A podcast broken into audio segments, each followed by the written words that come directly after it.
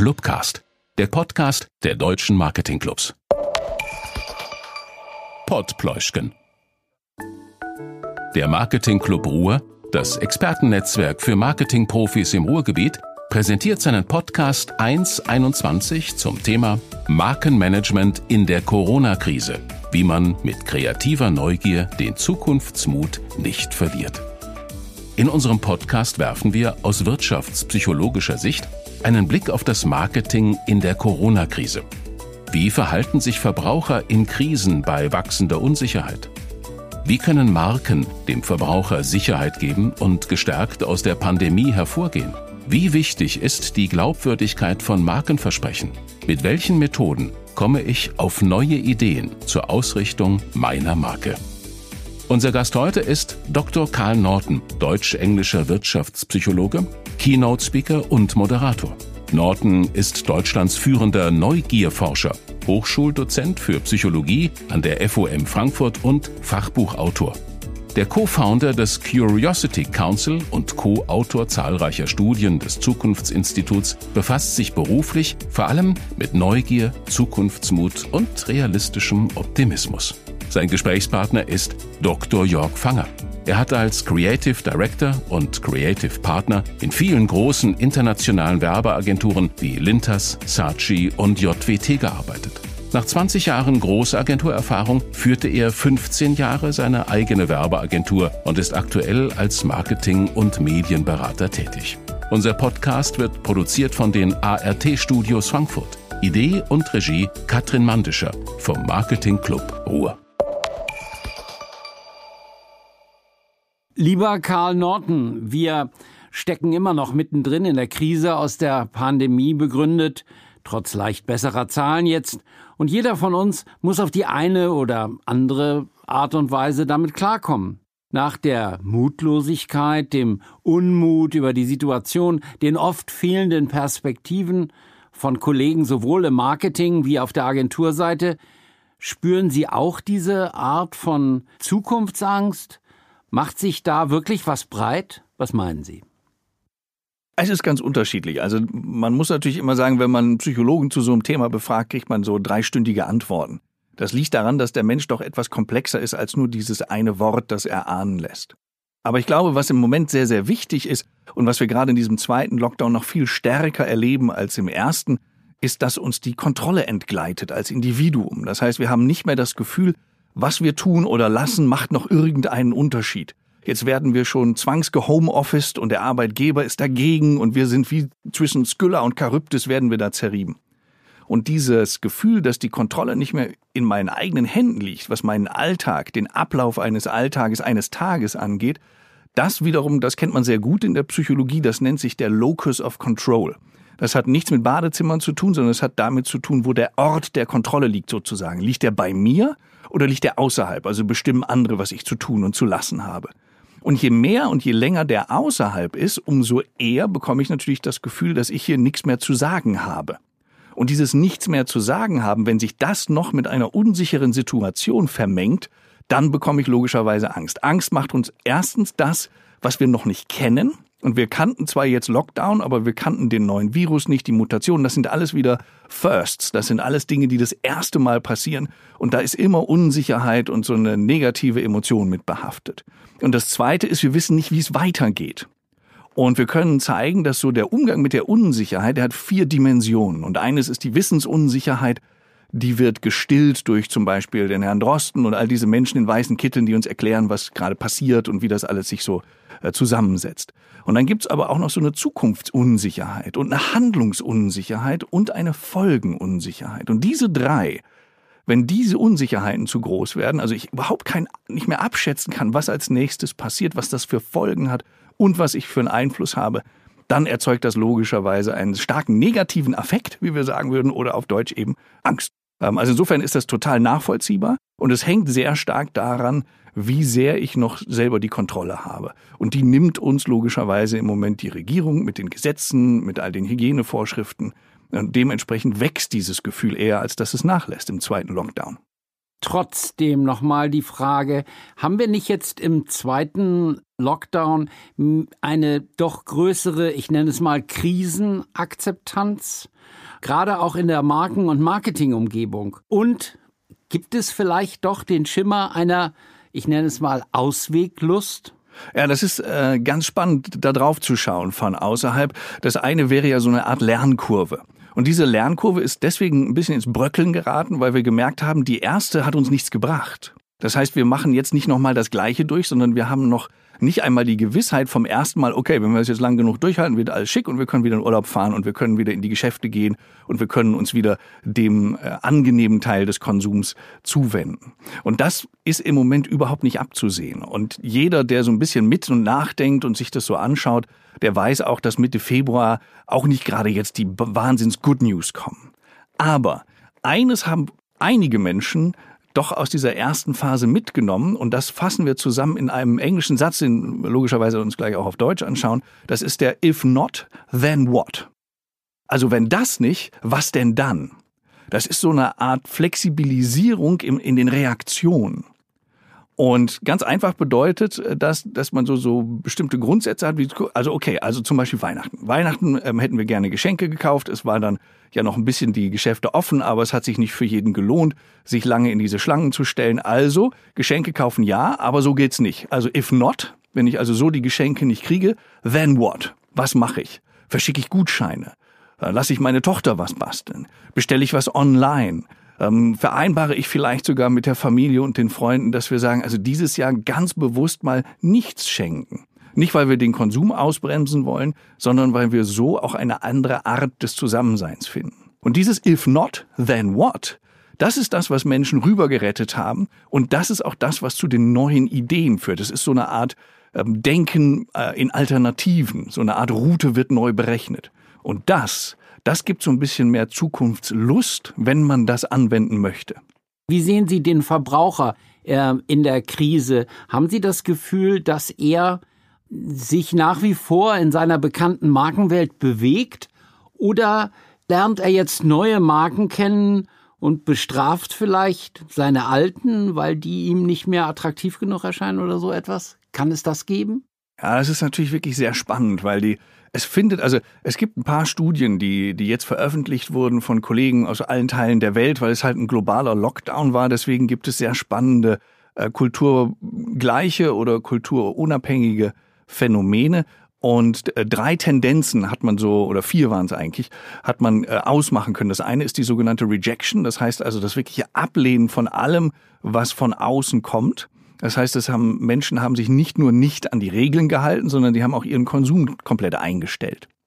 Und das zweite ist das sogenannte Coping, also das Bewältigen. Das heißt, man fängt an, sich mit dieser neuen Situation irgendwie zurechtzufinden und sagt, okay, also ich habe es noch nie ausprobiert, aber was wäre eigentlich, wenn ich den Supermarkt wirklich mal äh, online besuche und die Sachen mir zusammenstelle und mir die liefern lasse? Das heißt, es gab eine Menge erster Versuche von Menschen, die versucht haben, sich irgendwie zu arrangieren. Und das Dritte, was es dann ganz, ganz klar, ganz erst im ersten Lockdown gab, war diese Do-it-yourself-Technik.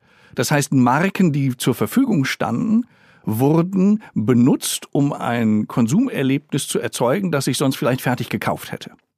Ähm, und da haben ja die, die Baumärkte extrem von profitiert und dementsprechend groß war der Aufschrei, als jetzt im zweiten Lockdown sie plötzlich nicht mehr systemrelevant waren und das Do-it-yourself sich auch so ein bisschen totgelaufen hat. Und das vierte, und da wird's dann wirklich sehr spannend für die Marke, ist, vor dem Hintergrund dessen, was passiert, an Unsicherheit, an Hygiene, an gesundheitlicher Aspekte, an auch weltlich globaler Aspekte, also Produktionsketten und ähnliches, fange ich als Konsument an, eine Marke wirklich neu zu bewerten. Und das konnte man sehr, sehr deutlich zeigen. Und diese Bewertung hat auch immer einen ganz klaren Fluss gehabt. Und zwar habe ich als Konsument mich gefragt, was haben die mir eigentlich bisher erzählt? Oder wie wir sagen würden, was waren die impliziten Versprechungen dieser Marke? Ja, was, was haben die mir suggeriert? Wofür stehen die? Wofür standen die vor der Pandemie? Und das gleiche ich jetzt ab als Konsument mit dem, was die mir jetzt erzählen und wie die jetzt auftreten innerhalb dieser Krisensituation. Und diese Versprechen, diese, die so mehr gefühlt als vielleicht gesagt sind, weil sie eben nicht immer in die Werbung komplett reingetransportiert werden, die führen zu so etwas, das nennen wir einen psychologischen Kontrakt. Das kann man sich so vorstellen, fast ein bisschen wie eine Beziehung. Da reden wir auch nicht jeden Tag darüber, warum wir zusammen sind, sondern wir gehen davon aus, dass bestimmte Versprechen, die unser Partner gemacht hat, auch jetzt noch gültig sind, wo es gerade mal nicht rund läuft. Zum Beispiel Ehrlichkeit ähm, oder Unterstützung, wenn ich, wenn ich merke, also ich komme nicht weiter, weil ich habe meinen Job verloren oder ähnliches. Und genau so ein, so ein implizites Vertrauens- und Versprechensverhältnis haben wir auch den Marken gegenüber.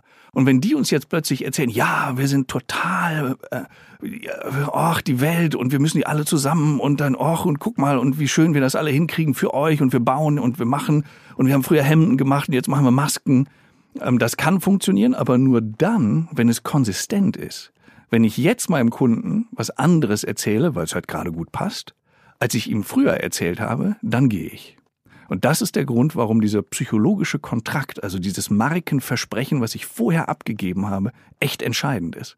Und das ist der Grund, warum Menschen sich äh, von einer Marke abwenden, bei der sie vorher sich wohlgefühlt haben, und einer neuen sich zuwenden, wo sie das Gefühl haben, früher und jetzt passt zusammen. Angenommen, wir hätten es jetzt zu tun mit so einer Marke, wo der Konsument den Kontrakt aufgelöst hat. Gibt es da ein Exit aus dieser Krise? Haben Sie da ein kleines Rezept? Naja, also wenn ich ein Rezept hätte, dann würde ich wahrscheinlich von vielen Menschen sehr viele E-Mails bekommen. Und die würden sagen, das funktioniert so nicht. Und da haben die auch recht, weil es gibt natürlich kein Patentrezept. Also weder für die Rettung der Welt noch für eine Pandemie noch für Marketing. Aber was sich zeigt, und das gibt eine sehr schöne Veröffentlichung vom äh, Zukunftsinstitut aus Frankfurt und in Wien sitzen die ja auch, ist, dass diese, diese Kommunikation, diese diese Aufrichtigkeit und diese Authentizität, die spielen eine ganz große Rolle ähm, darin, genau das mitzunehmen, was ich vorher erzählt habe und jetzt wahr werden zu lassen. Man kann sich das so ein bisschen so vorstellen, als würde man so in der, in der Abteilung oder im Team sich mal wirklich anschauen, was haben wir eigentlich früher alles erzählt? Was haben wir den Leuten versprochen? Und dann schreibt man das mal auf, um sich dessen bewusst zu werden. Und dann nimmt man diesen Stapel Papier mit in einen neuen Raum. Und das ist der, sagen wir, nennen wir den mal den Pandemieraum. Und dann fragt man sich, was bedeuten eigentlich diese Versprechen jetzt? wo Pandemie ist, wo Lockdown ist, wo Homeoffice ist. Und so kann man Ableitungen finden, die auf der einen Seite glaubhaft sind, weil sie von früher, sozusagen in, in den Wurzeln von früher stecken, und sie sind up to date, weil sie sich auf das Heute beziehen. Das ist so ein bisschen Denkarbeit, aber das ist zumindest in der Kommunikation mit mir als Verbraucher oder Kunden ein Schritt, wo da sozusagen ein Markenupdate in meinem Kopf stattfinden kann. Aber diese Denkarbeit von mit aufschreiben, mitnehmen, Ableitung, diese drei Schritte, die muss man halt jetzt machen. Und ich glaube, das muss man machen, damit nicht nur die Sicht, sondern auch das Vertrauen auf die Marken konstant bleibt oder sich dynamisch entwickelt. Apropos, kann man eigentlich Märkte, wenn man mal über den nationalen Tellerrand hinaus schauen will, überhaupt vergleichen in und nach der Pandemie hoffentlich oder ist da jeder ganz individuell und es gibt keine allgemeinen Schlüsse? Ja, ich, ich glaube, dieses geflügelte Wort von der Zielgruppe, das hat, wurde ja ohnehin schon, also ist jetzt eine schlechte Metapher, aber äh, zu Grabe getragen. Äh, entschuldigen Sie, also das, aber auf jeden Fall wurde es so ein bisschen beiseite gelegt, weil es gibt nicht mehr dieses Vereinende, sondern es gibt nur noch so Interessengemeinschaften, die sich aber zu Eigenschaftsbündeln oder zu Bedürfnissen zusammenfassen lassen. Und ein Bedürfnis, das ist also die, der erste Teil der Antwort, dann kommen wir aufs Internationale, ein Bedürfnis, was äh, zumindest eine Nation ausmacht, ist zum Beispiel ein Bedürfnis nach Sicherheit. Das ist so ein Grundmotiv, das wir eigentlich äh, sichergestellt haben wollen in der Art und Weise, wie wir zusammenleben. Und dieses Bedürfnis in einem ähm, wie soll man sagen, in einer etwas heruntergekochten Art zu inszenieren. Das hilft Menschen zu vereinen auf eine Sichtweise. Beispiel. Äh, wir sind ja hier in der Nähe von Frankfurt und da gibt es einen großen Flughafen. Und jeder, der in den letzten zehn Jahren geflogen ist, nicht nur in Frankfurt, der hat mindestens einmal dieses Gefühl gehabt, warum muss ich eigentlich alles in diese blöde, durchsichtige Plastiktüte stopfen? Und dann gucken die an und dann zählen die und dann gucken die auch noch auf die auf die Angaben, die da draufstehen. Ich habe mir mal einen Spaß erlaubt und auf eine 100 Milliliter Flasche 50 Milliliter draufgeklebt und geguckt, ob die wirklich so genau hingucken. Tun die natürlich nicht. Warum nicht? Weil es eine zweite Ebene gibt, warum überhaupt diese durchsichtigen Plastiktüten in meinem Handgepäck sind. Und das ist die Befriedigung des Sicherheitsbedürfnisses. Das bedeutet, alleine dadurch, dass es das gibt, fühle ich mich sicher. Das ist eine Inszenierung. Man kann 21. Jahrhundert keinem Menschen nicht mehr erzählen, dass es äh, die Detektionssoftware nicht schafft, durch eine farbige Plastiktüte hindurch Sprengstoff zu merken. Aber durchsichtig erzeugt Transparenz, das gibt mir das Gefühl von Sichtbarkeit, das heißt, man kann nichts verstecken und das ist Inszenierung eines Bedürfnisses. Und Bedürfnisse markengerecht, also mit diesem ersten Teil, den ich erzählt habe, dass das konsistent sein muss mit den Versprechen, die so zu inszenieren, diese Grundbedürfnisse, das ist etwas, worauf es jetzt gerade ankommt und das wir sicherlich mittragen. Weil diese Grunderschütterung der Sicherheit, die wird nicht einfach wieder weggehen, nur weil wir alle geimpft werden. Sondern wir merken ja gerade selber, das ist so eine selbstverstärkende Spirale. Der Virus ist auch nicht gerade doof, der macht Alternativen. Die sind noch ansteckender, da kann er noch besser überleben. Das wurde auch alles schon vor sechs Monaten so erklärt aus der Wissenschaft. Aber genau das ist der Grund, warum es sich lohnt, auch dann weiter zu schauen, was für Grundbedürfnisse sind gerade da und wie kann ich die glaubhaft mit meiner Markenkommunikation verbinden. Und dieses Sicherheitsbedürfnis ist logischerweise vorherrschend. Und das Zweite, diese internationale Ebene, die ist echt spannend. Es gibt was, was wahrscheinlich einige auch von den Zuhörern kennen. Das sind die sogenannten Kulturdimensionen von Gerd Hofstede. Sie sind aus den 80ern und er hat die auch sehr äh, empirisch erarbeitet, weil er geguckt hat, in welchen grundlegenden Sichtverhaltensweisen unterscheiden sich eigentlich Nationen. Und es gibt inzwischen sechs, ähm, aber er fing mal an mit einer Handvoll, also vier, und dann wurden es fünf. Äh, und eine, die gerade eine große Rolle spielt, ist die sogenannte Unsicherheitsvermeidung. Unsicherheitsvermeidung ist nur ein langes, sperriges, weil es im Deutschen halt geht, Wort dafür, wie gut wir damit zurechtkommen, wenn die Sache nicht so ganz eindeutig ist, wenn es mehrdeutig ist, wenn wir nicht wissen, wie es weitergeht. Und Nationen unterscheiden sich darin, wie stark diese Unsicherheitsvermeidung ausgeprägt ist. Und Sie können äh, die Länder alle nebeneinander legen. Das macht auch das äh, Hofstede-Institut. Das kann man super cool im Netz äh, vergleichen. Also kann man dann eingeben, welche Länder man gegenüberstellen will. Dann sieht man, wie stark die ausgeprägt sind. Weil die Skala dafür, die liegt zwischen 0 Punkten und 120. So, also 0 Punkte heißt keine Unsicherheitsvermeidung. Also mir macht das überhaupt nichts aus, nicht zu wissen, wo ich morgen schlafe, was es zu essen gibt und wie die Welt sich weiterdreht. Und 120 Punkte heißt, wenn mir nicht jemand ganz klar sagt, was hier Sache ist, dann mache ich nicht mit. Und auf dieser Skala bewegen sich alle Länder. Und wenn Sie mal schauen, dann haben Sie Deutschland zum Beispiel, die haben so 65 Punkte. Und 65 Punkte heißt, ja, das ist schon relativ gut ausgeprägt, so eine Unsicherheitsvermeidung. Und das findet man auch wieder in der Kultur. Wir haben ganz viele Dinge, die unheimlich vorhersagbar sind. Wir haben Politik, die ist genauso vorhersagbar wie ein Vanillepudding von Dr. Oetker. Du kriegst immer das gleiche Ergebnis. Und du hast auch dadurch natürlich diese Sicherheit, okay, dann kann ich mich in diesen Bahnen auch gut verhalten. Und bis auf ein paar Ausnahmen, die es natürlich dann in die Medien schaffen, haben wir auch in Deutschland eine Gesellschaft, die sich mehr oder weniger gut an die Regeln hält. Wenn Sie jetzt in die USA gucken, das ist sehr neutral, also es steckt jetzt nichts dahinter an, an böser Absicht, aber die haben einfach nur 46 von diesen 120 Punkten. Das Ergebnis ist, oh, jeder ist seines Glückes Schmied, ne, alle können machen, was sie wollen, jeder macht nach seiner Fasson. Dann haben sie eben nicht Merkel, sondern haben sie eben Ronald Reagan und Ronald McDonald. Ähm, und da sehen Sie eben, dass Politik ein Resultat ist von diesen Dimensionen. Die spielen natürlich alle miteinander eine Rolle, aber die Unsicherheitsvermeidung ist aktuell wirklich die entscheidende. So, und das ist nachweislich sogar ein, hm, ja, nicht ein Geheimrezept, so geheim ist es jetzt nicht seit 40 Jahren, ähm, aber es ist tatsächlich ein Rezept dafür, wie man Werbung gestaltet, wie man Markenkommunikation in einem Land betreiben sollte. Und da gibt es ein sehr schönes Beispiel von einem Kollegen, der hat mal die KFC Websites aus verschiedenen Ländern verglichen miteinander. Und der hat sich einmal Russland genommen Russland hat 95 von 120 Punkten auf der Unsicherheitsvermeidung. Also man kann sich vorstellen, die gehen quasi gar nicht raus, ohne dass es ein Gesetz gibt, das es denen erlaubt. Das ist übertrieben, aber die sind halt da sehr, äh, sehr stark unterwegs. Die sind sehr beharrlich in dem, ähm, Regeln zu erzeugen. Und wenn Sie da auf die KFC-Websites gucken, dann sehen Sie als erstes auf der Startseite nicht nur das Produkt, sondern sofort den Preis. Also ich weiß sofort, wie viel das kostet, was ich da haben will. Und die haben sogar Google Maps eingebaut in die Startseite, damit die Menschen mit Sicherheit auch überhaupt zu der Filiale finden. Und dann gucken sie sich vergleichsweise etwas an aus dem skandinavischen Raum, zum Beispiel Dänemark, die haben relativ wenig Unsicherheitsvermeidung, sind etwas flexibler, etwas freier. Und wenn Sie die Website sich anschauen, da sehen Sie da ein richtig juicy, lecker, sexy Burger und so eine Typo, die nennt sich auch Dirty Louisiana und so heißt der Burger auch. Und das ist so eine etwas schmutzige Typo und sie haben überhaupt keinen Preis da. Das interessiert die überhaupt nicht, was der Kram kostet, sondern es sieht einfach nur cool, lecker und kreativ aus. Und wenn Sie diese Website in Russland hätten, dann würden Sie wahrscheinlich schon für diese verschmutzte Typo drei Jahre Arbeitslager kriegen. Weil die eben ganz anders sind. Und man kann zeigen, dass dass Werbung und Markenkommunikation sich genau dem anpasst. Manchmal intuitiv, aber ganz oft auch gezielt, um genau diesen Dimensionen gerecht zu werden. Und auch das ist absolut einen Blick wert, wenn man die Markenversprechen von früher nimmt und die auf eine Ableitbar oder Übertragbarkeit von heute ähm, abklopft und guckt, wie gehen wir eigentlich mit Unsicherheitsvermeidung um? Wie viel Klarheit, wie viel Sicherheit kommunizieren wir eigentlich mit? Wie viel können wir uns erlauben, ohne dass wir diesen psychologischen Vertrag brechen? Äh, zu dem, was wir vorher gehört haben. Äh, ich fand jetzt auch gerade das Beispiel, übrigens KFC ist Kentucky Fried Chicken, das weiß vielleicht nicht jeder. Welche Learnings gibt es aus der Krise, aus dem, was uns aufgefallen ist und auch vielleicht aus dem, was Sie schon vorgetragen haben, was hier gesagt wurde? Was kann man mitnehmen?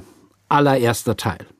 Also das Erste, was ich jetzt, ich kann ja nur immer aus meiner Sicht sozusagen n gleich eins mit ein bisschen Forschung im Hintergrund sprechen.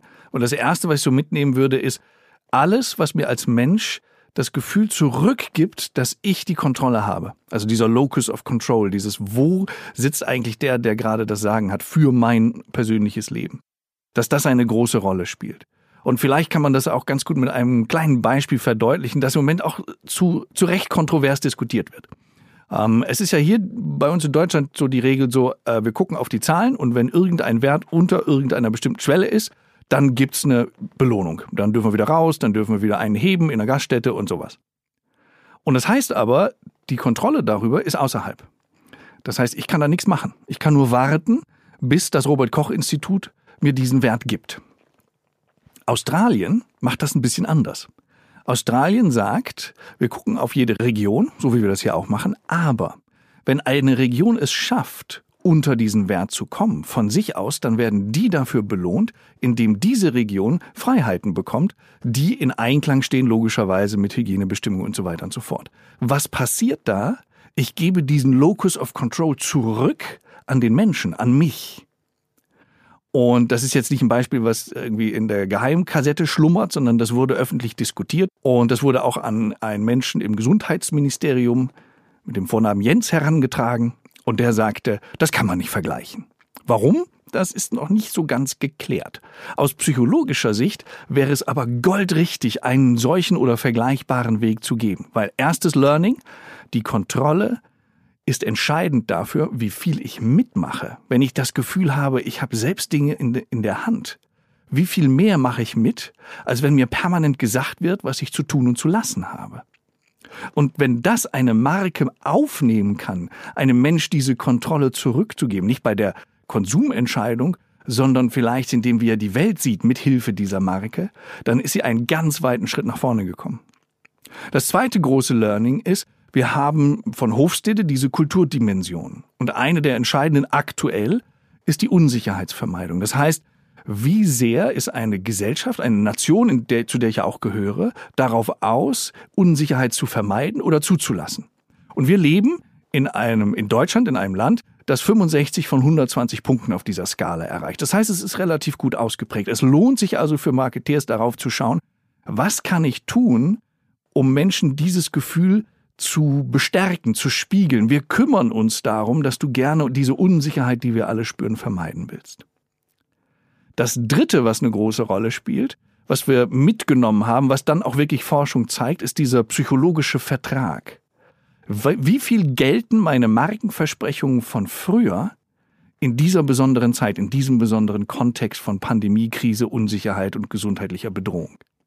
Und wenn die sich groß unterscheiden, ist das sehr gefährlich, weil dann ver verliere ich als Marke meine Glaubwürdigkeit. Und wenn ich es schaffe, diese Ableitung, also was ich früher erzählt habe, jetzt zu aktualisieren, glaubhaft und konsistent, dann bleibe ich auch ähm, nach wie vor im Relevant Set, wie Sie wahrscheinlich sagen würden. Also das sind, das sind mit Sicherheit drei Dinge, die man auch nicht nur als Psychologe, sondern als jeglicher Mensch, der im Moment in irgendeiner wirtschaftlichen Beziehung mit einem anderen steht, egal ob B2B, B2C oder C2C, ähm, tatsächlich nutzen kann. Das gilt also für jemanden, der auf eBay was verkauft, genauso wie für einen Profi, der für einen äh, Fast-Moving Consumer Good äh, zuständig ist. Hui. Das war jetzt aber wirklich eine ganze Menge, eine ganze Menge Stoff, eine ganze Menge Info. Und Deshalb jetzt als Lockerung für uns alle, liebe Zuhörer, machen wir ein bisschen Gehirngymnastik. so ein bisschen Brain Gymnastics. Ja, also zumindest kann ich eine flapsige Anekdote zum Kaffee erzählen. Die, äh, man kann mitmachen, wenn man will. Also man muss nicht aufstehen. Das ist ja nur äh, so ein bisschen Fitness für die, für die grauen Zellen. Aber es ist etwas, was so ein bisschen auch genau damit zu tun hat, was Sie gerade gesagt haben. Also es ist, so ein Podcast ist immer ein bisschen Druckbetankung. Und man denkt sich immer so, jo, äh, das haben die alle verstanden, weil ich weiß ja, wovon ich erzählt habe. Und das geht auch manchem Markenfachmann so. Der hat es alles im Kopf und glaubt, dass das, was er im Kopf hat, auch wirklich beim Gegenüber ankommt. Und kurioserweise, wie, oder gerade nicht kurioserweise, wie alles in der Welt, ist es schon erforscht worden. Und dieser Irrglaube, dass das, was ich im Kopf habe, während ich sage, dass das auch wirklich ankommt, nennt man den Fluch des Wissens.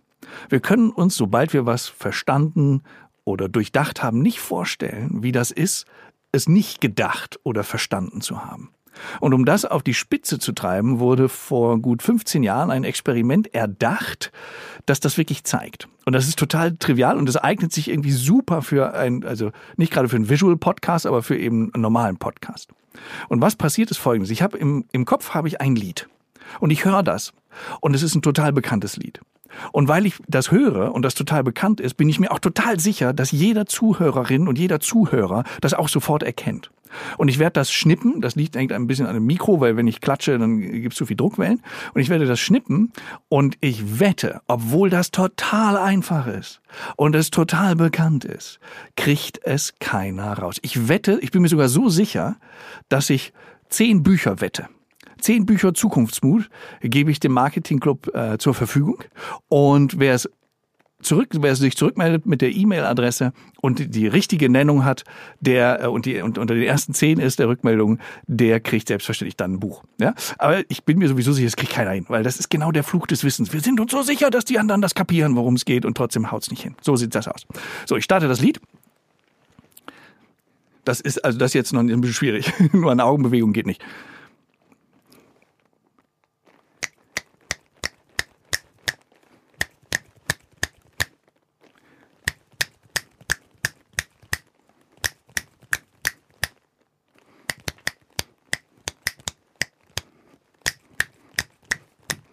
Yeah. so, also bei mir war das total klar. Und alle meine Entchen ist total falsch. So, der kriegt schon mal kein Buch, sind immer noch zehn da. Und dementsprechend merken wir, und das ist wirklich ernste Forschung gewesen damals, man hat es nur nicht mit Schnippen gemacht, sondern mit Kloppen. Und, und nur die, ein Bruchteil von Menschen hat wirklich diese Songs erkannt, obwohl der Klopfer oder die Klopferin die ganz klar hört und sagte, Mann, du merkst doch genau den Takt und den Rhythmus. Nein, Kommunikation ist nicht selbstverständlich, zumindest gelingende. Und genau darum geht's. Ich freue mich schon auf die Rückmeldung.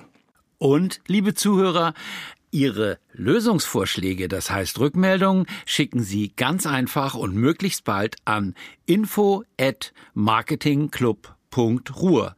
Info at marketingclub.ruhr. Okay, lieber Karl Norton, äh, kommen wir auf das vorher besprochene und auch auf meine Frage zurück. Und die Frage war, wie können wir als Marketeers heute in dieser Situation mit der immer noch nicht abebbenden äh, Pandemie und den einherlaufenden Problemen eigentlich Mut schöpfen und den Mut behalten? Mhm. Äh, und da kommt etwas, das tatsächlich auch äh, wirklich mit Mut zu tun hat, zumindest nennen wir das so. Äh, wir nennen es den Zukunftsmut. Zukunftsmut ist ein etwas, sagen wir mal, tatsächlich ein Marketingbegriff für einen sehr sperrigen psychologischen Begriff, nämlich das psychologische Kapital. So, das klingt so ein bisschen nach Freud und Marx und deswegen haben wir gesagt, wir nennen das ein bisschen anders. Und wir haben das auch schon 2019 anders genannt. Das ist also jetzt nicht im, in dieser Zeit aufgetaucht, sondern es wird jetzt plötzlich irgendwie relevanter, weil dieses Wort öfter auftaucht. Das sieht man sehr schön bei Google Trends. Das Wort Mut geht im Moment da ordentlich durch die Decke. Und dieser Zukunftsmut besteht aus vier Dimensionen. Und die sind im Moment für jeden, der etwas verändern will, in seiner Kommunikation, der neue Ideen braucht, also Innovationsverhalten, wie wir das nennen, also eine Idee auf die Straße bringen, sodass sie dann auch funktioniert, der das machen will. Und die erste Dimension nennt sich die Zuversicht. Da denkt man echt, oh, was ist das denn jetzt so eine gute Laune-Attacke, damit wir mehr Ideen haben? Nein.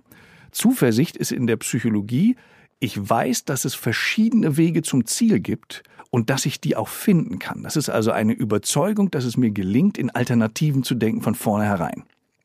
Und da gibt's auch eine Technik für, die kann jeder für sich googeln. Das nennt sich auf Englisch Parallel Prototyping. Das ist wirklich eine sehr saubere Technik, die mir genau das erlaubt, in dieser Zeit in Plan A, B, C und D parallel zu denken, auch mit einem kleinen Team.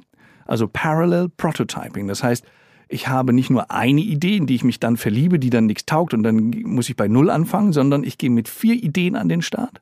Ich habe jemanden, der mir ein Feedback zu allen Vieren gibt. Ich verliebe mich nicht in eine, sondern ich nehme dieses Feedback, gucke, wo kann ich das anwenden, dann schmeiße ich eine Idee, die nichts mehr taugt, weg, habe ich immer noch drei. Gleiche Runde, die mache ich dann ein bisschen klarer. Dann hole ich mir wieder Feedback von den Experten ein, egal ob es jetzt ein Wirtschaftspsychologe ist oder jemand aus dem Unternehmen, der eine Senior Position hat. Und dann habe ich äh, wieder etwas, was ich anwenden kann auf drei. Ich habe mich wieder nicht in eine Idee verliebt und stehe da ohne Idee, wenn die durchfällt, sondern ich habe drei. Feedback angewendet, die schlechteste fliegt weg. Jetzt habe ich also zwei Ideen, die ich schon teilweise entwickelt habe, falls es schief läuft. Und ich habe noch zwei Ideen über, die fast gleichwertig weit entwickelt sind. Ich habe also den Plan B schon mit in der Tasche. Und das ist das, was Parallel Prototyping in der heutigen Zeit so wertvoll macht, wo wir auch aus Markensicht und aus Kommunikationssicht ja nicht sicher sein können, was funktioniert. Und das ist also das Tool, was mir hilft, diese Zuversicht, dieses Denken in Alternativen wirklich auf die Straße zu bringen. Ähm, wo wir gerade bei Tricks sind ähm, und Tools, ähm, was könnten wir ähm, unseren äh, Hörern noch mitgeben? Also wir haben gerade das Parallel Prototyping gehört. Was gäbe es noch, was wir, so dass wir aus den, aus den Learnings der Erscheinungen ähm, im Marketing aus der Krise ähm, jetzt einsetzen können als Tool? Ähm, also ich habe es ähm, ähm, bereits vorher, als wir noch so ein bisschen ähm, auf den Status quo geschaut haben, ähm, angesprochen, dieses If not, then what? Das ist sozusagen eine äh, etwas gestreamlinete Version von, von Parallel Prototyping. Ähm, if not, then what heißt nichts anderes als, dass ich mir diese Frage stelle, äh, wenn ich merke, etwas funktioniert nicht. Ne? Also wenn das nicht funktioniert, was können wir dann tun? Und das immer wieder anzuwenden, diesen einen Satz, das kann dazu führen, dass wir innerhalb von einer Viertelstunde sehr viele Alternativen erzeugen. Ähm, und da braucht man eines, und das ist Widerstandskraft weil es sowohl bei dem, bei dem etwas komplizierteren Parallel Prototyping als auch bei diesem If not, then what kommen Ideen raus, die sind der Holzweg. Die funktionieren nicht, die taugen nichts. Und davon muss man sich erholen, und zwar schnell, weil man hat ja jetzt nicht ewig Zeit. Und Widerstandskraft bedeutet, dass ich mich schnell aufraffen kann, sagen, okay, das hat jetzt nicht hingehauen, machen wir weiter. Und wir können zeigen in der Forschung, Menschen, die mehr Widerstandskraft haben, die sind tatsächlich nachweislich kreativer, weil es denen nichts ausmacht, mal in die Tonne gegriffen zu haben. Und die Frage ist, wie kriegt man das hin? Und das eine ist tatsächlich einfach durchhalten. Wir geben alle viel zu schnell auf. Wir sind so ein bisschen wie RTL, die eine Sendung einstellen, nur weil bei den ersten drei Folgen die Zuschauerzahlen die, äh, nicht gereicht haben. Wir halten nicht mehr durch, bis wir eine Idee zu Ende gedacht haben. Und es gibt ein, ein, sehr schönes Beispiel, das auch so im medizinischen Umfeld war. Es ist ein Typ namens Jack Andrakas, ein 15-Jähriger gewesen, der so ein Biologie-Crack war in den USA. Und der hatte sich mit 15 Jahren zum Ziel gesetzt, ich mache einen Test für Bauchspeicheldrüsenkrebs, der hundertmal effektiver ist als das, was es bisher gibt und auch viel günstiger. Und er hatte auch einen ziemlich coolen Ansatz und ist mit diesem Ansatz zu verschiedenen Laboren gegangen. Und er ging zum ersten Labor und sagt, guck mal hier. Und die sagten, nee, danke. Und dann ging er zum zweiten und die sagten, hey, äh, nee, danke. Und er ging zum dritten und die haben gar nicht mehr gesagt, äh, nee, danke, die haben einfach nur die Tür wieder zugemacht und dann machte der weiter und das musste der 199 Mal erleben, weil erst das 200. Labor, das 200. Labor, das hat gesagt, okay, komm mal rein. Und das war das Labor der Johns Hopkins University. Die kennen wir inzwischen auch alle, weil die eben auch in dieser Pandemie die Zahlen mitverantworten. Und die haben das mit ihm weiterentwickelt. Aber davor ist der 199 mal hingedonnert. Und immer wieder aufzustehen und sagen, ich glaube trotzdem daran. Und ich habe so viele Alternativen in der Tasche, wie ich dieses Ziel erreichen kann. Ich mache weiter.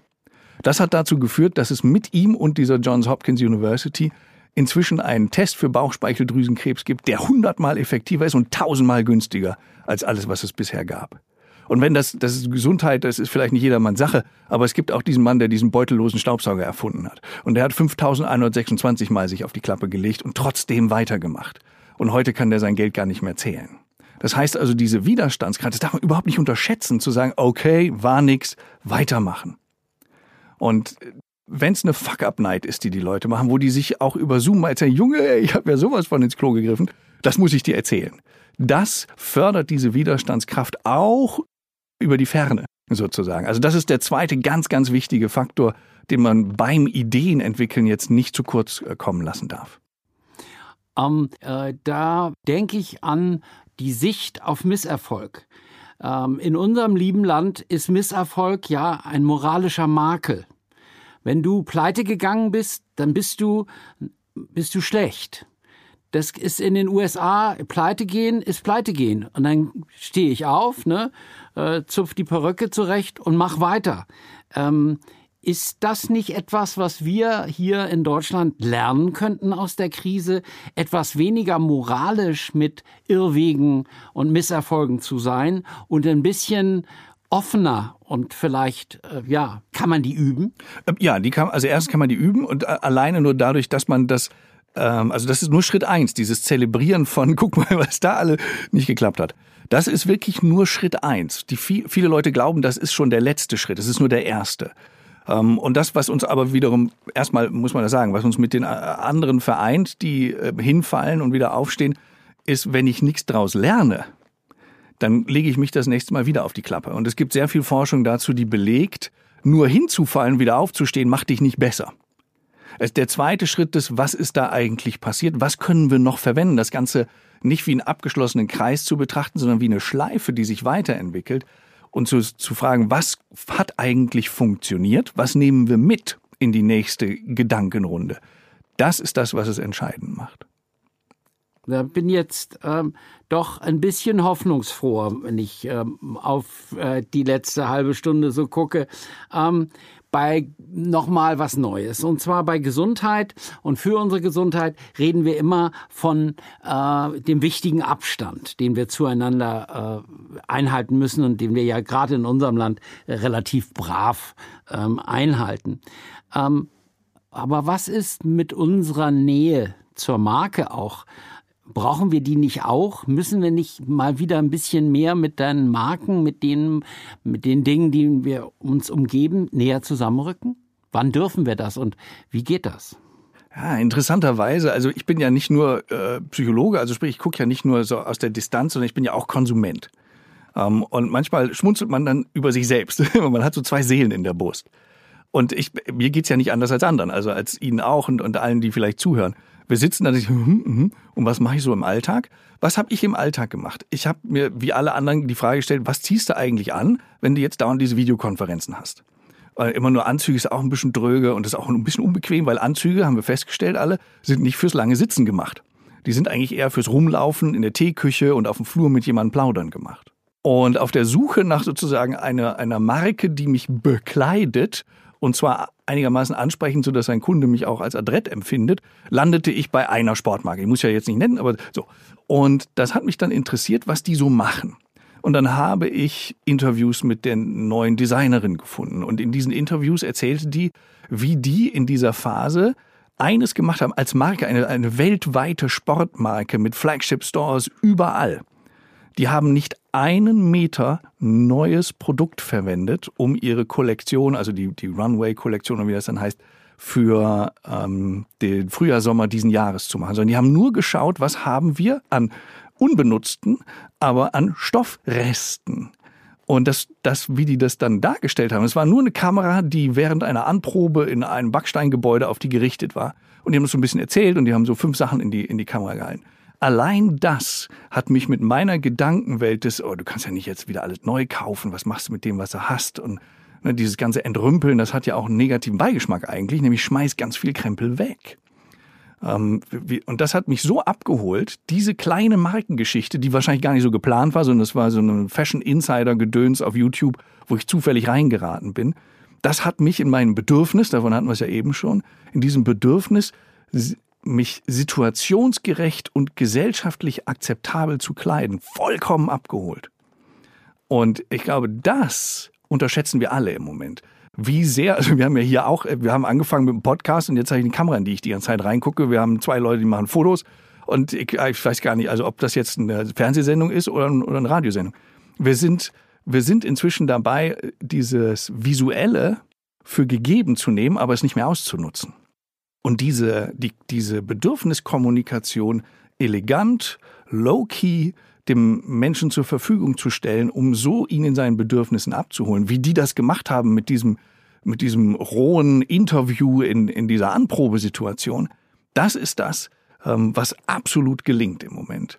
Ähm, und alles, was sauber und klar und stilvoll ist, das bringt mich nicht nah an eine Marke rein. Das Menscheln, der Raum, der im Virtuellen uns fehlt, den zu erleben, das Gefühl zu haben, ich bin dabei, anstatt ich gucke mir einen Werbespot an, das erzeugt die Nähe, die eine Marke vielleicht in dieser Zeit äh, zu mir aufbauen kann, zum Beispiel über dieses Sicherheitsbedürfnis, über oder was die ja nicht gemacht haben, ist, die haben auch ein Bedürfnis inszeniert, und zwar das nach bewusstem Konsum. Aber das muss man halt inszenieren. Also das muss man sich die Mühe geben, ähm, äh, eben keine Hochglanzproduktion zu machen, sondern wirklich eine Inszenierung, die glaubhaft ist, die zum Markenversprechen passt und die einfach Spaß macht, sich sechs, sieben Minuten anzuschauen.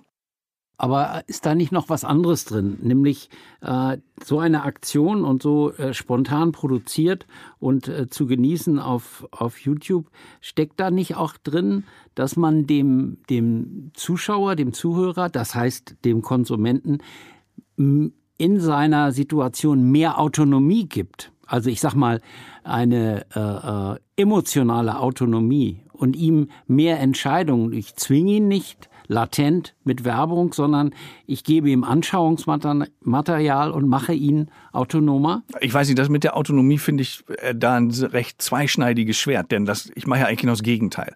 Denn ich, ich antizipiere seine Bedürfnisse, ich stelle mir vor, was, was ist in dem los? Ne, was ist in Karl, also in jemand wie Karl los?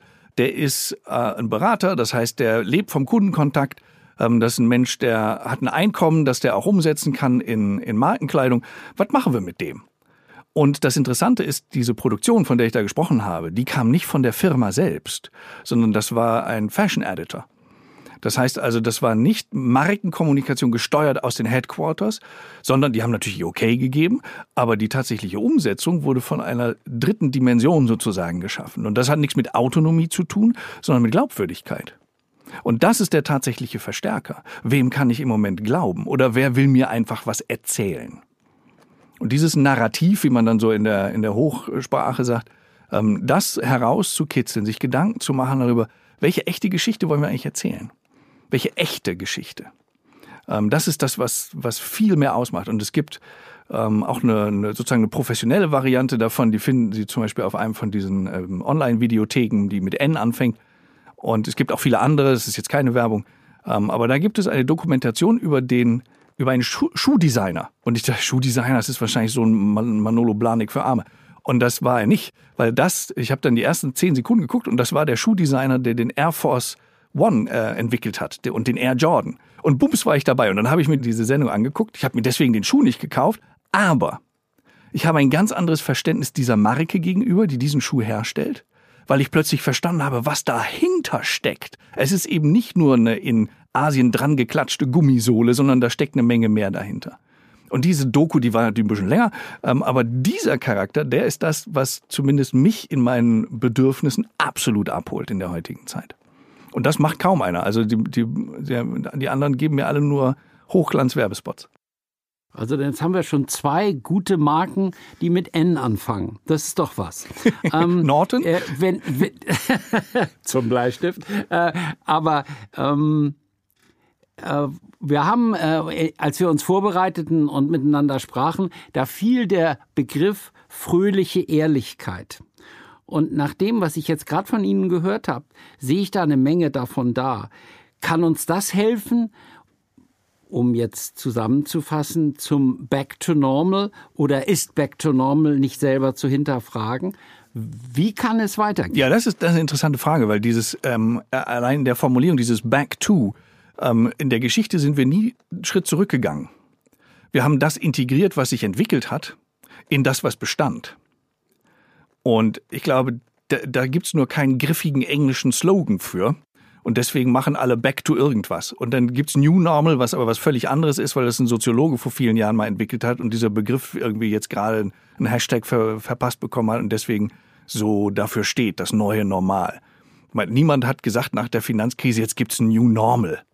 Gab danach gab's wieder Leute, die Häuser gekauft haben. Und es war auch nicht back to normal, weil viele Leute hatten kein Geld mehr. Also insofern finde ich solche, so, solche Label so ein bisschen schwierig im Moment.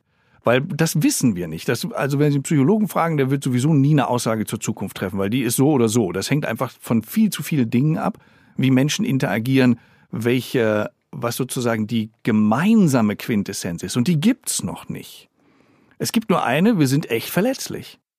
Und das, das ist im Moment der Status quo. Wir sind verletzlich.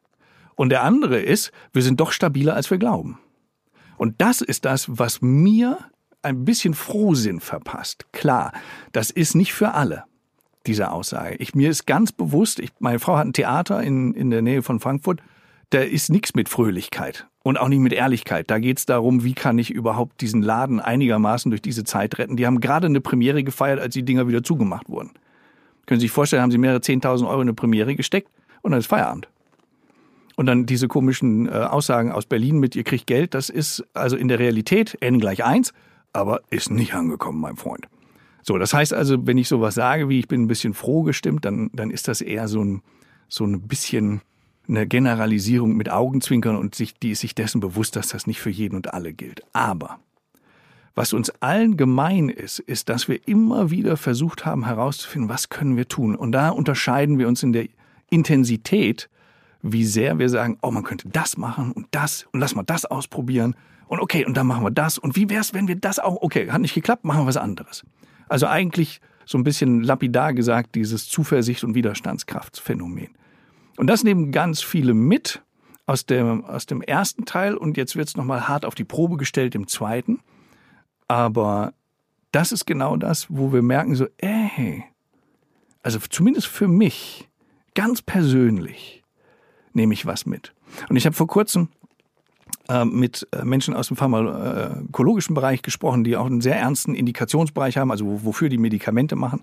Und die sagten, also unser Alltag ist schon hart mit den Ärzten, weil das ein ernstes Thema ist. Und jetzt ist das alles drumherum auch noch hart. Gibt's nicht was?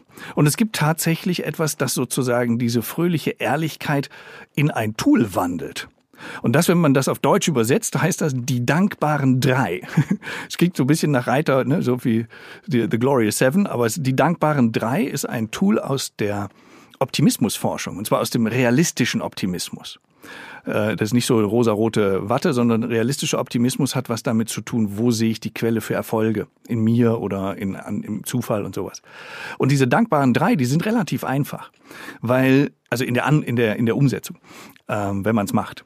Äh, und was man macht, ist am Ende eines Tages schaut man diesen, auf diesen Tag zurück und fragt sich, was sind eigentlich die drei Dinge, für die ich heute dankbar bin? Ich ganz persönlich. Und die schreibt man auf. Und das dauert zwei Minuten. Das ist wie so, wie Zähneputzen für den Kopf. So eine Hygieneregel für, für eine fröhliche Ehrlichkeit, weil da müsst ihr schon ehrlich sein. Und das funktioniert wirklich. Und ich weiß genau, warum das funktioniert, weil ich habe es einmal mit Leuten gemacht, es hat gar nicht geklappt. Und wenn wir die Zeit haben, dann kann ich natürlich auch einmal kurz erzählen, woran es gelegen hat und, und so, dass die Zuhörer die gleichen Fehler nicht nochmal machen. Das war äh, in der Zeit der, der äh, Finanzkrise und ich war hier in Frankfurt, ich war bei, bei, bei einer Wirtschaftsprüfungsgesellschaft und die hatten also nicht so gute Laune. Ähm, das, also da passierten ja Dinge, da die sahen alle aus wie Regenwolken auf zwei Beinen. Und was, äh, dann, dann stehst du da und sagst dir, hey, ich habe die dankbaren drei dabei und ich bringe euch das dabei und dann werdet ihr sehen, wie professionell ähm, euer realistischer Optimismus nach oben geht. Und es ist ganz einfach. Ihr schreibt drei Dinge auf je, am Ende jedes Tages, für die ihr dankbar seid. Und das haben die dann auch gemacht. Und was die aber gemacht haben, ist, die haben aufgeschrieben, wofür bin ich dankbar? Meine Kinder, meine Frau, meine Gesundheit. So, und das haben die aber jeden Abend aufgeschrieben, immer das Gleiche, so eine Art Standardantwort. Meine Frau, meine Kinder, meine Gesundheit. Egal, ob das stimmte oder nicht. Ne? So Hochzeitstag vergessen, oh, meine Frau, super dankbar für.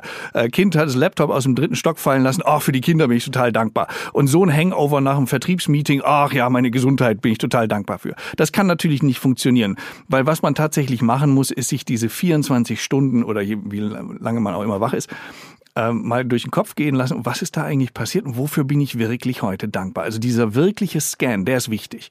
Und das macht man in der Regel 21 Tage lang. Ähm, und wenn man das 21 Tage gemacht hat, dann hat man 63 einzigartige Erlebnisse, für die man ernsthaft dankbar ist. Also wirklich für die man diese ehrliche Fröhlichkeit und diese fröhliche Ehrlichkeit empfinden kann.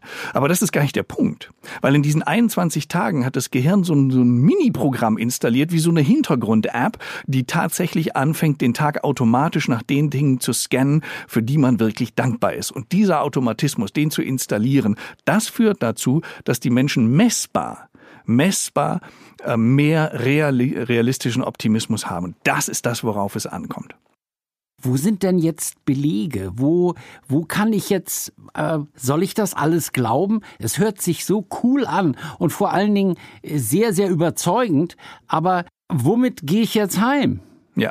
Also sozusagen practice what you preach. Wo, wo ist mein, äh, meine Konsistenz in meinem psychologischen Vertrag sozusagen? Äh, also das tatsächlich ist es so, ähm, dass ich hier stehe heute, ist, ist natürlich eine Reihe von Zufällen. Und einer der Zufälle ist, dass ich in einer Branche arbeite, die es momentan gar nicht gibt. Das ist die Veranstaltungsbranche. Die gibt schon etwas länger nicht mehr. Und es gibt auch echt Existenzen, die da wirklich am knappsten sind. Und ich gehörte dazu. Letzten März war die Stornoquote bei meinen Vorträgen und Trainings 100 Prozent. 100. Da hat nicht einer gesagt, komm, wir machen das irgendwie, weil es gab noch gar nicht dieses Wort Zoom. Es gab auch noch nicht Zoom-Fatigue, also noch nicht Leute, die es aufhatten, den Kaffee, den digitalen aber es gab auch noch gar keine Lösung. So, das heißt, ich hatte von einem Moment auf den anderen, das war wirklich fünf Tage, da wusste ich genau, wenn es Ping macht und eine Mail kommt rein, ist eine Storno.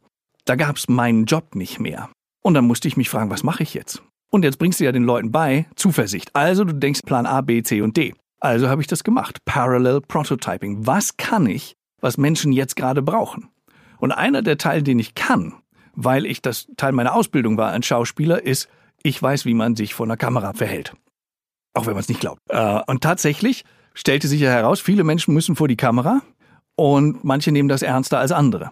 Und die, die dieses ernster nahmen, die suchten nach jemandem, der denen hilft. Also ich dachte, super Angebot, da äh, mache ich sofort einen äh, Post bei LinkedIn und ich erzähle das allen Leuten und allen Agenturen, mit denen ich arbeite und dann wird das schon. Und da kam, äh, ging es mir wie Jack Andraka erstmal hundertmal nix.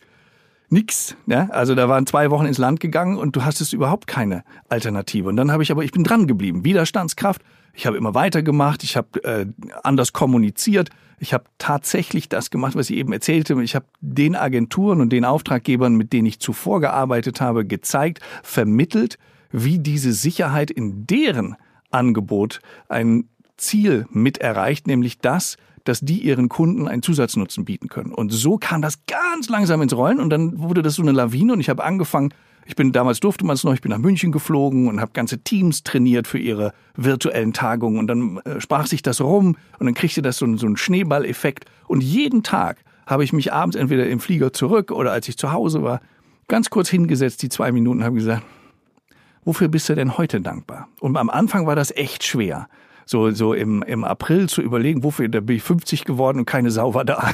Das ist schwer da an dem Tag zu überlegen, wofür bist denn du eigentlich dankbar? Aber es gab trotzdem was. Und das ist aber viel zu privat. Und äh, das andere, was dann beruflich eine Rolle spielte, war, dass ich merkte, ich kann doch etwas, was gebraucht wird. Aber das musste ich erst wieder ausgraben. Und das ist das Zurückgewinnen dieses Locus of Control. Ich war wieder in meinem Kreis der Kontrolle. Ich konnte was bewirken. Und das hat dazu geführt, dass ich Ende des Jahres für den Investor Deep Dive, eine der wichtigsten Veranstaltungen für eine Finanzorganisation, mit den Vorständen vor der Kamera stand, den Telepromptern beigebracht habe und wie man vor der Kamera äh, besonders glaubwürdig und überzeugend auftritt. Und da sah man, dass innerhalb von diesen Monaten sich das jedes dieser Tools, das wir heute angesprochen haben, in meinem Leben bewahrheitet hat. Und das ist der Grund, warum ich überhaupt dieses Gespräch mit Ihnen, mit dieser Inbrunst ja, äh, und dem Löwenbrüllen äh, so führen möchte und auch mich traue das sozusagen, weil ich hab's ausprobiert und es hat geklappt. Und es waren alle Höhen und Tiefen dabei, über die wir heute gesprochen haben. Und ich musste manchmal zu mir selber einen Satz sagen, den wir sonst als sozusagen als Therapeuten oder als Psychologen oder als Coaches oder wie auch immer ähm, unseren Klienten sagen, um denen deutlich zu machen, dass dass das immer nur ein ganz kurzer Ausschnitt aus der Zeit und der Welt ist, den wir gerade wahrnehmen, der uns vielleicht nicht so leicht fällt. Und das ist der Satz im Englischen und im Deutschen klingt der sehr, sehr ähnlich. Und das ist, im Deutschen ist das, was auch immer gerade passiert. Es wird vorübergehen. Und im Englischen, falls es internationale Gäste gibt, ist es, whatever it is, it will sure pass. Und das sollten wir nie vergessen. Ich danke Ihnen für dieses Gespräch besonders, dass jetzt in der Zusammenfassung die Ehrlichkeit bei Ihnen obsiegte, ganz heftig, und sie uns am Ende dann doch sehr fröhlich macht. Vielen Dank und bis zum nächsten Mal.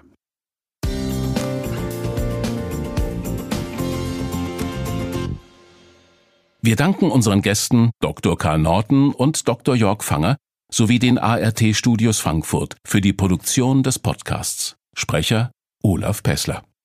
Weitere Infos zum Marketing Club Ruhr sowie das aktuelle Veranstaltungsprogramm finden Sie im Internet unter marketingclub.ruhr. Wir freuen uns, Sie möglichst bald wieder auf unseren Veranstaltungen online oder vor Ort begrüßen zu dürfen.